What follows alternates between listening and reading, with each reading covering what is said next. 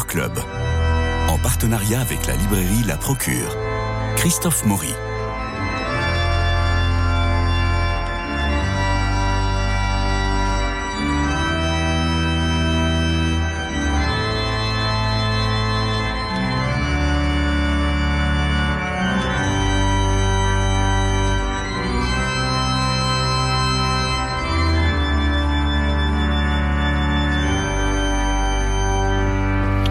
C'est un générique aujourd'hui bien grave, mais c'est le générique du jeudi, vous l'avez reconnu pour tout ce qui concerne les livres spirituels. Et c'est un générique bien grave pour un livre bien léger. Mais ce, léger, ce livre léger, parce que c'est une bande dessinée ou un livre, euh, euh, un livre dessiné ou un dessin écrit, enfin on va en parler avec Brunor, son auteur. Bonjour. Bonjour.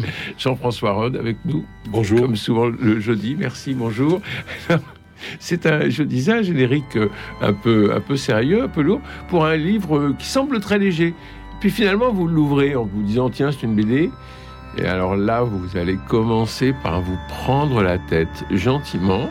Et les dessins sont formidables. Et on va vous emmener, Bruno nous emmène dans un truc invraisemblable. Ce sont des duos qui se passent en ping-pong entre deux amis, entre un ami et entre l'un d'eux et une femme. Ensuite, il y a un détective privé qui est là, qui surveille. Et puis, on ne sait plus si on est dans la philosophie, la spiritualité, l'histoire. Et puis, au bout d'un moment, vous vous arrêtez et là, vous pensiez que c'était une BD. Vous posez le bouquin et vous dites. J'avais jamais vu ça comme ça. Et là, vous réfléchissez, vous souriez et vous reprenez la lecture. Alors, c'est une lecture, euh, ça s'appelle L'univers imprévisible, Brunor. C'est une lecture imprévisible, je viens de le dire, on apprend mille et une choses. Vous avez choisi une expression de légèreté pour traiter de sujets graves, sinon austères, mais il faut dire que vous avez eu deux fois le prix de la BD chrétienne au Festival d'Angoulême en 2011 et en 2015. Vous avez une œuvre considérable, puisqu'on arrive au combien volume? 12, euh, 13, euh, plus des d'autres BD à côté. Oui, parce qu'il y a la vie de, de Bernadette Soubirou. Alors, ce sont des commandes, oui, des, des biographies, oui. Et, on, voit, souvent vos, caricatures ou vos dessins dans, la, dans, la, presse. Hein. C'est vrai, je suis resté, enfin, j'ai travaillé 12 ans pour La Croix, dans la ouais. parents-enfants, et puis aussi euh, dans la fonction publique territoriale, vous voyez, qui n'a rien à voir. Il y a beaucoup de dessins pour le, le monde chrétien, mais aussi le monde profane, sans quoi j'aurais pas pu d'ailleurs vivre ou nourrir ma famille avec mes gouaches et mes, mes pinceaux. Donc les indices pensables en deux mots. Oui. Euh, parce qu'on part dans une enquête finalement. On cherche les indices. On cherche, voilà, c'est, je voulais signifier dès, le nom de la collection qu'il s'agissait d'une enquête mhm. et une enquête dans laquelle euh, on ne trouve pas, on ne trouve pas de preuves, parce que les preuves finalement, ça serait peut-être bien d'en trouver, mais il n'y en a pas dans ce genre d'enquête sur, sur Dieu, sur le monde. On, trouve, en revanche, les gens pensent que puisqu'il n'y a pas de preuves, parce que la foi c'est tout à fait à côté, ça n'a rien à voir avec les sciences, vous voyez, les gens s'imaginent que du coup, euh, on peut pas enquêter, on peut pas se servir de la raison, et c'est seulement une impression, je crois, oui, plus ou moins en Jésus-Christ, etc. Et pas du tout. Euh, j'ai eu la chance de, de, découvrir les bouquins d'un philosophe euh, français qui s'appelait Claude Tresmontant, oui. il y a une quinzaine d'années, pour répondre à une question de jeunes, justement, sur science et foi. Et j'ai été estomaqué. Moi-même, j'ai été le premier. Et je comprends que les gens soient un peu estomaqués en lisant mes BD, parce que cet homme, avec une simplicité remarquable, bien que philosophe, hein, euh, arrive à nous expliquer que oui, il y a un moyen d'accès. Certes, les sciences sont incompétentes pour nous parler de Dieu, euh, de ce qu'il y a après la mort, vous de toutes ces questions invérifiables, mais elles ont un moyen d'entrée, c'est lorsque les philosophies ou les religions ou les théologies s'aventurent à nous expliquer le monde, à donner ce qu'on appelle des, représentations du monde. Vous voyez, par exemple, le soleil. Bon, le Alors ça, c'est fou ce que vous allez nous raconter maintenant. Moi, j'ai posé le bouquin, j'ai dit c'est pas vrai. Et, en même temps, c'est si simple. Vous voyez, il se trouve que dans l'Antiquité, tout le monde s'exprime sur les grandes questions de la nature, la foudre, etc. Mais le soleil. Et le soleil, c'est particulier parce que c'est un trait commun de toutes les civilisations de l'Antiquité d'avoir pensé, pendant une période plus ou moins longue, que le soleil était éternel, bien sûr, et donc euh, qu'il était divin, et que donc fallait peut-être même lui offrir des offrandes, des sacrifices, etc. Et voilà que un homme et son équipe sortent de ce milieu euh, païen, sacrificiel, sacrifice humain, etc.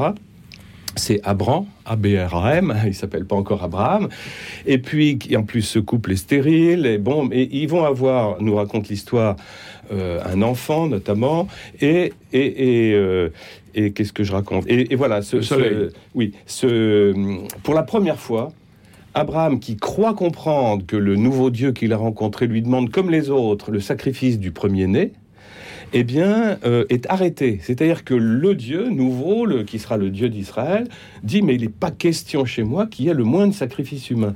Et à partir de là, euh, bah, progressivement, voilà, toutes les divinités euh, de, des autres civilisations vont être critiquées par ce qui commence à être le peuple hébreu. Et le soleil est considéré non pas comme un Dieu, comme les autres, comme tous les autres, mais pour la première fois comme un vulgaire lampadaire. Voilà. Alors, le soleil, euh, le soleil, vous reprenez le récit de la Genèse, et Dieu fit la lumière et le jour, et c'est le quatrième jour qu'arrive le soleil. À la quatrième étape. À la quatrième étape, oui, parce qu'on va parler des jours, parce que vous en parlez aussi.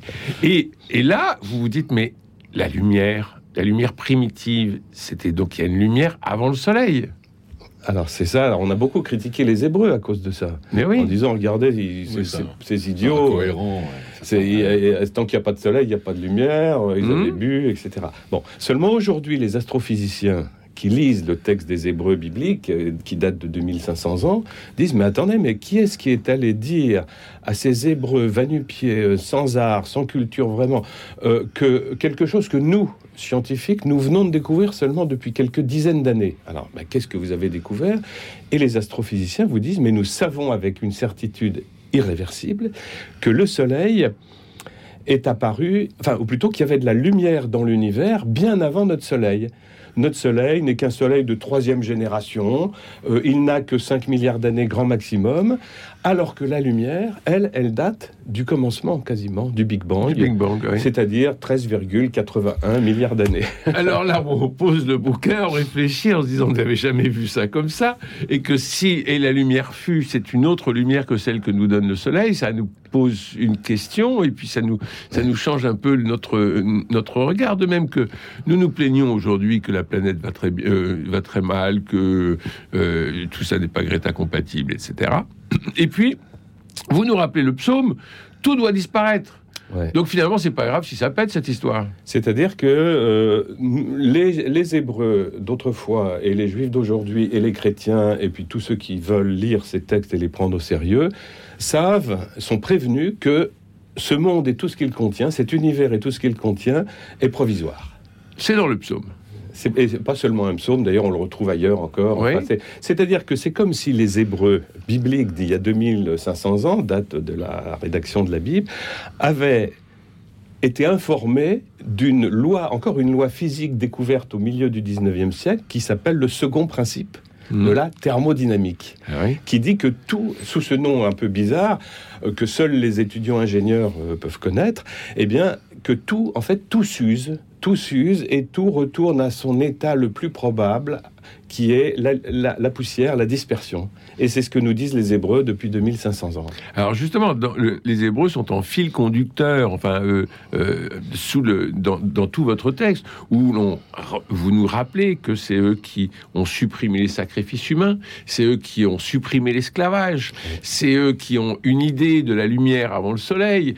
Mais c'est absolument extraordinaire parce que euh, le, le, peuple hébreu le peuple, hein, euh, Et, ça vous le, et ça vous le rappelez. Ah, c'est en filigrane dans tout, dans tout votre, dans tout votre livre. Ça apparaît juste par une petite bulle euh, en bas de page en disant ah oui d'ailleurs les Hébreux ils ont supprimé les En, en général, c'est un tout petit, un enfant, oui. Euh, qui arrive devant les grandes puissances là, les, armés de tout, de toutes les armes et leur, leur, leur costume formidable et, et, qui glisse simplement. Vous savez, le soleil c'est juste un lampadaire. oui. oui, il y a une subversion incroyable qui vient de ce peuple hébreu qui a eu un commencement, donc il est enfant. Euh, j'aime bien souligner ce côté euh, petit par rapport aux autres. Et, euh, et voilà, comment se fait-il qu'il soit si bien informé sur le monde? Parce que c'est pas une préférence. Moi, il y a des, élèves, quand je vais dans des... On me demande beaucoup de conférences hein, pour des lycées, collèges... Oui, vous intervenez énormément dans, dans l'éducation. Et, c'est passionnant, je m'ennuie jamais, parce que c'est chaque fois une improvisation que je fais, mais à partir de toutes ces infos. Et vous savez, au diocèse de Paris, on m'avait demandé au début d'être, à cause de mes premiers livres, chargé de mission pour le diocèse, pour former des adultes qui font de la catéchèse, pastorales, et qui n'ont pas tellement, ils savent pas très bien quoi répondre quand leurs ados leur demandent qu'est-ce que c'est, monsieur, comment vous vous situez par rapport à Darwin, par rapport au, Big Bang, est-ce que, vous voyez, ils sont pas au hasard, au hasard, qui est une question énorme, et ils sont pas du tout équipés. C'est un de vos grands sujets. Alors, j'ai été ravi pendant quatre ans d'assurer ce, ce, job supplémentaire d'être chargé de mission, et et j'ai formé plus d'une centaine d'adultes consentants, mais non pas pendant 10 minutes ou une heure, mais pendant 16 heures. Vous voyez, 8 fois 2 heures. Et les gens revenaient et ils se sentaient euh, plus à l'aise après pour. Euh, voilà. Bah, il faut dire que vous avez une capacité à transmettre des boîtes à outils ou des bagages intellectuels, parce que on passe d'Aristote à Heidegger, quand même, que vous citez deux fois, rien que ça. Euh, on a Spinoza, Kant, Platon, toute la bande. Et puis vous posez un peu ce décor intellectuel, vous posez les bagages, et avec tout ça, on va essayer de. de de dépasser tout ça sur votre discours qui en fait est encore une fois des duos et des parties de ping-pong entre deux amis où il y a cette il y a cette il y a cette envolée dans l'avion avec la femme pilote qui est absolument incroyable et l'avion qui va se faire descendre à la sortie. Euh, mais il y a pour cause de concordisme. Oui. Alors il y a, il y a une dizaine de, de pages c'est assez long cette euh, cet envol en avion. Et on sent que le dessinateur que vous êtes s'amuse parce que là et puis, il faut amuser le lecteur aussi. Il faut que ça change. Parce que j'aurais pu mettre toujours les deux mêmes qui dialoguent, mais on, se serait ennuyé. Ça serait une mauvaise pièce de théâtre. Là, il s'agit de trouver des, des ambiances, des, des, lieux, un phare, euh, euh, un, truc en avion, un truc en, locomotive. Pourquoi vous, les, vous, leur faites descendre cet escalier euh, hélicoïdal comme ça? On a l'impression d'une descente aux enfers. On va aller au fond du tréfonds de l'histoire. Ben, c'est-à-dire, c'est-à-dire l'hélicoïdal, pour moi, c'est parce que ça évoque immédiatement l'ADN, dont la structure est hélicoïdale, découverte en 1953. Et d'ailleurs, la grande oubliée de la découverte, c'est Rosalind Franklin. On connaît Crick et Watson qui ont déclaré cette découverte, mais en fait, ils sont allés emprunter la photo à Rosalind Franklin. Enfin, vous voyez, c'est toute une histoire. Derrière, il y a des, il y a des choses en filigrane euh, que, les, que les spécialistes vont se réjouir de, de retrouver et que le grand public peut comprendre. Parce que même si je cite Heidegger, c'est dans une phrase tout à fait compréhensible il y, en, a au moins une dans son discours.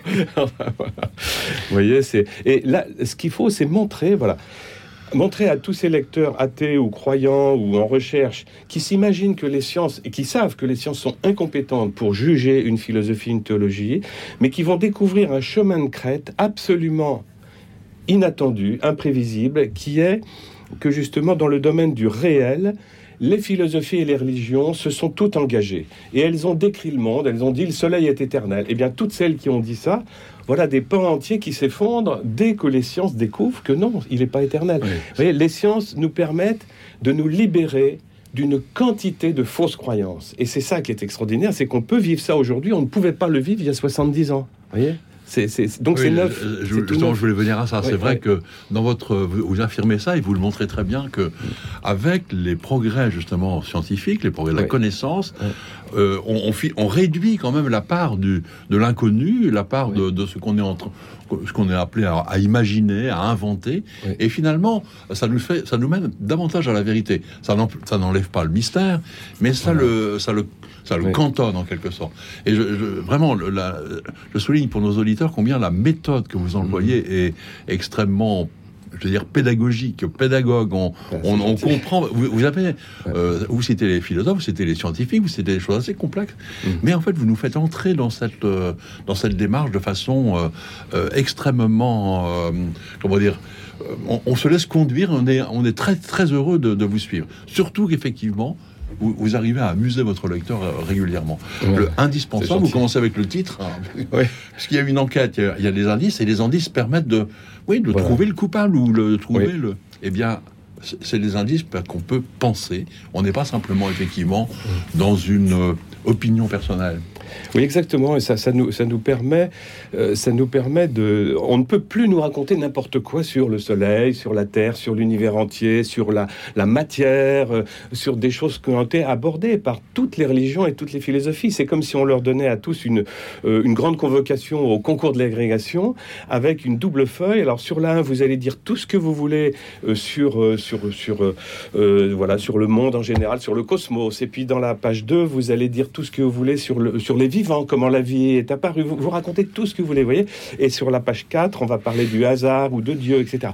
Et Et aujourd'hui, nous avons le corrigé de toutes ces feuilles. Vous voyez, ils ont tous dit tout ce qu'ils voulaient pendant 1000 ans, 2000 ans, 3000 ans, et on ne pouvait rien vérifier, mais rien du tout, le soleil éternel ou pas, personne ne pouvait vérifier. Aujourd'hui, c'est fini, on peut plus nous prendre pour des idiots, on peut vérifier toutes ces questions qui ont été abordées et, compter des points, mais honnêtement, comme aux Jeux Olympiques ou aux Championnats du monde Je vais essayer de vous citer.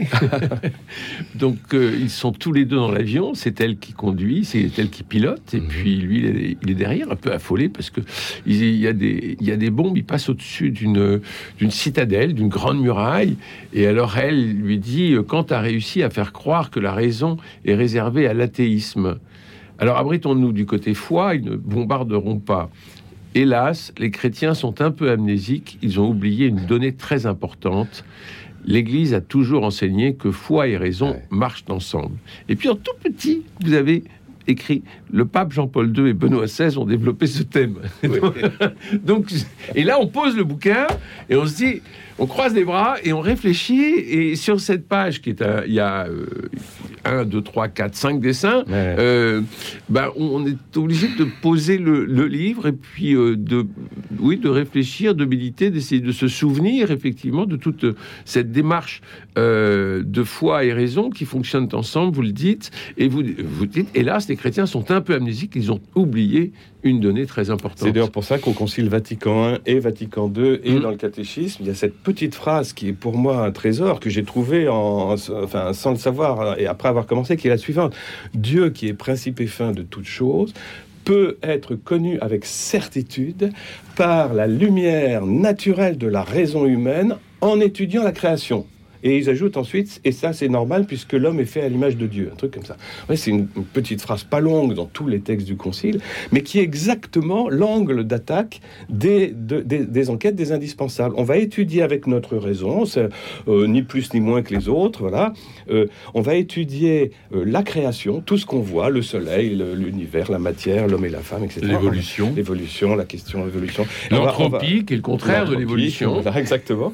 Et on va, on va voir si oui ou non ça nous rapproche de Dieu. Parce que curieusement, quand l'Église affirme ça, cette phrase qui est un trésor, c'est contre euh, toute la pensée euh, des philosophes allemands euh, de l'idéalisme hein, mhm. qui, sont déjà là. Et, et c'est très lié à, ben, au finalement à Luther. Hein. Bon, Luther a des très bonnes qualités, moi je l'aurais peut-être suivi à l'époque, mais il a un défaut, c'est de penser que la raison humaine est totalement détruite par le péché originel. Voyez euh, il dit, euh, je le raconte là, euh, Pascal pense un peu comme lui, c'est-à-dire les jansénistes mmh. pensent comme lui. il pense la raison est la pire des prostituées du diable. C'est quand même une anthropologie mmh. assez pessimiste. Je crois que les amis luthériens ont un peu abandonné ça maintenant. Mais, ce qui fait que Kant, qui va être euh, biberonné dans des écoles luthériennes depuis son enfance, nous dit très solennellement, en tant que philosophe, j'ai été contraint d'abolir une partie de la connaissance, du connaître, pour faire la place à la croyance, parce que pour lui, ce n'est pas compatible. Soit on a une intelligence, et à ce moment-là, on, ne croit pas dans le Dieu de la Bible et de Jésus-Christ, soit on est un peu, alors c'est un terme allemand euh, de philosophie, vous m'excuserez, un peu concon, mm. et à ce moment-là, on peut, on peut croire tout ce qu'on vous raconte sur Jésus, Marie. Alors il y en a qui on, peut, on peut quand même fonder la raison pratique, on va discuter de trop de Kant, mais Kant, à, partir de la raison pratique, a quand même des affirmations extrêmement claires sur Dieu et, le, et la croyance. Oui, mais il, a des, il a des qualités, c'est vrai. il faut, je ne veux pas le nier. Comme Platon, que je critique, on critique beaucoup Platon parce qu'il y a eu un combat avec le néoplatonisme contre l'Église et tout. Mais, mais tous ces gens-là ont plein de qualités. Puis il y a des points sur lesquels ah, on les prend à défaut et, ils peuvent bloquer un peu parfois. Le... Alors Bruno, ensuite, il y a un thème que, que vous abordez, c'est l'âme et le corps. Ah oui, oui. Et la, et, la question de la conscience animale, ce qui euh, nous a été rappelé dans, dans les infos et très d'actualité avec les questions de la corrida. Mais mmh. Euh, alors l'âme, l'âme et le corps. Enfin, c'est, euh, je, vous cite. On, a euh, souviens-toi que ton corps, c'est toi, c'est ton âme qui organise une matière multiple, mmh. la même pour tout le monde, des atomes et des molécules. C'est-à-dire que c'est mon âme qui fait que mon corps est corps et que Ensuite, il deviendra un cadavre, c'est-à-dire que ce sera plus un corps, parce mm. que l'âme en est partie. Voilà, l'âme qui composait euh, n'est plus là, donc ça va se décomposer. C'est-à-dire qu'au centre, au centre même de notre corps, il y a l'âme qui agit sur les molécules. Alors, vous, vous, racontez le nombre de molécules que euh, je crois que le corps se renouvelle entièrement en, 12 ans, d'après ce que j'ai lu. Euh, Il y a des débats là-dessus, oui, 12, 15 ans. Enfin, oui, oui. toutes les cellules, toute la matière est transformée. Et, ça, vous, et, ça, vous rappelle, encore une fois, on pose le livre, on pose le livre, on réfléchit, on se dit, mais j'y avais pas pensé, mais comment se fait-il? Alors, quelle est votre idée vraiment de, de, de, de la de l'âme et le corps, parce que ça, c'est depuis Platon. Hein, C'est-à-dire que on a l'âme qui est enfermée dans le corps. Prisonnière. On a, euh, des gens qui vont croire que euh, l'âme, par le péché originel, est tombée dans la matière, et c'est pour ça que notre corps est si lourd à nous lever le matin. Euh, mmh. Bon, qu'en est-il pour vous? Ben, C'est pas pour moi, c'est que on constate dans la BD, dans l'enquête, hein, dans mmh. l'enquête, on constate qu'il y a ce grand débat entre Platon déjà et son, son disciple Aristote, qui va se séparer finalement et être opposé, et puis les Hébreux qui pensent un peu comme Aristote sans le connaître. Hein. C'est-à-dire que, euh, voilà, comme vous disiez, pour Platon, euh, nous sommes, si nous sommes des êtres vivants, c'est que nous sommes des êtres humains spirituels dans le paradis du Dieu de Platon. Et qui, ne sont pas restés dans ce paradis. Alors les élèves de Platon demandent mais pourquoi on n'est pas resté? C'était mieux là-haut. Et Platon dit ben, je suis comme vous, je pense que dans ce monde qui est malheureux, il y a de la tristesse, de la violence, de la mort, c'est forcément une punition. Si nous sommes là, c'est forcément une punition. Et, si nous avons, nous subissons des punitions, c'est que nous avons sûrement fait des, fautes graves dans le paradis du, Dieu de Platon. Et nous avons été chassés par une longue chute qui nous fait oublier notre nature divine, parce que pour Platon, l'âme est divine, elle est une parcelle du, divin. En fait, il est inspiré par l'orphisme et, l'hermétisme et, finalement les, pensées de, l'Orient euh, hindouiste. Quoi. Bon, alors, euh, Aristote se dit peut-être qu'il se trompe un peu, je ne sais pas. Alors, Aristote entreprend une enquête sur les, petits vivants, les plantes, les petits animaux, et il constate que tout être vivant, c'est d'abord une information. C'est d'abord un message qui organise la matière. Parce qu'il dit, la matière en tant que telle, ça n'existe pas. C'est toujours un terme relatif. Vous voyez, par exemple, le bois est la matière de cette table. Mais ce mmh. c'est pas le bois qui s'organise en table. Il faut un principe, une organisation intelligente, où les notes de musique sont la matière de la partition. Mais c'est mmh. pas les notes qui mmh, s'organisent par hasard. Il faut de l'intelligence organisatrice. Et Aristote en arrive à l'idée qu'il y a un démiurge, voilà, qui organise tout ça, et il dit s'il n'y avait pas d'organisation, euh, rien qu'entre les êtres humains, euh, ce serait, ce serait l'aléatoire complet. On, verrait des monstres, on verrait des, êtres humains avec une tête de lapin, un corps de chameau. Vous voyez, ça serait la, la loterie comme à Las Vegas. Et il dit ce n'est pas le cas, donc j'en déduis qu'il y a de l'intelligence. Voilà. Alors, vous voyez, il y a un débat entre Platon qui dit l'âme est quelque chose qui est tombé, prisonnier d'un corps, et ce, vraiment, c'est la prison, la matière, soma, sema, etc. Et Aristote qui sort de, ça et qui dit mais pas du tout, l'âme n'est pas du tout prisonnière, l'âme c'est elle qui est le plan de construction du corps, c'est pour ça que nous, nous, avons des visages différents, des, nous sommes différents. Et donc sur une même page, vous rappelez trois fois le corps égale ah âme plus atome. Parce que j'arrivais pas moi-même, on est tellement formaté par le platonisme à l'intérieur de, l'Église, hein, qui a choisi un peu cette, idée en disant l'âme c'est ce qui va... et eh bien que c'est très très difficile d'entrer dans une nouvelle idée qui consiste à dire non, mon âme, c'est pardon, mon corps, c'est mon âme qui organise la matière multiple, qui organise les atomes. Et c'est confirmé. On, pourrait dire qui a raison entre Aristote et Platon. On ne peut pas le savoir. C'est un débat depuis mille ans, deux mille ans. Et c'est seulement maintenant que nous étudions et l'ADN et les cellules et tout ça que nous pouvons dire que la pensée de Platon s'effondre absolument parce qu'il disait l'individuation, le fait que nous soyons différents tout en étant dans le même groupe, les humains, l'individuation se fait par la matière et on peut vérifier si c'est vrai ou faux. Merci Bruno. Jean-François Roth, vous avez des, livres à nous proposer? Je ne sais pas si j'ai beaucoup de temps, mais je... Prenez-le. Je prends un, livre qui, euh, très grave en fait, mais qui vient de paraître et qui me paraît particulièrement euh, important parce que, par son humanité, par sa réflexion. C'est un livre de Nicolas Delafont qui s'appelle À l'aube d'une vie et qui parle de... Le sous-titre c'est Faire face à la pathologie grave d'un enfant à naître je suis dans un, sujet. Euh, Nicolas Delafont est aumônier entre autres choses, de l'hôpital Necker enfant malade. Mmh. Donc il, était, il, est, il a rencontré beaucoup de, de, ces cas. Dans le bonheur de la grossesse, tout d'un coup, il y a un diagnostic qui tombe, une maladie incurable.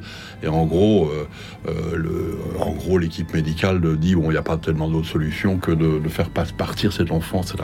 Et là, le livre donc parle de ces expériences et réfléchit sur le fait de euh, comment on fait face à cette, à cette horreur-là. Et euh, c'est un livre plein de, d'humanité.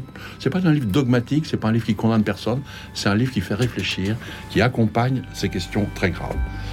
Et puis, je termine avec un livre là ah. plus léger, mais qui est formidable, qui s'appelle Quelques mystiques, ah sans paix. On en a beaucoup parlé parce qu'il vient de mourir malheureusement. Mais je conseille à tout le monde de prendre cette, cette, cette petite plaquette, quelques mystiques chez De Noël. C'est désopilant, avec à chaque fois des dessins d'une. Je, parle à, C'est une merveille. un, auteur, un, un spécialiste. Alors on voit un, petit, un petit monsieur tout, euh, tout, tout, bas qui dit. Euh, je pardonne à tous ceux qui, euh, que j'ai offensés, qui m'ont offensé, pardon. Je pardonne à tous ceux qui m'ont offensé, mais j'ai la liste. Merci à tous pour cette émission. On se retrouve demain pour parler de théâtre.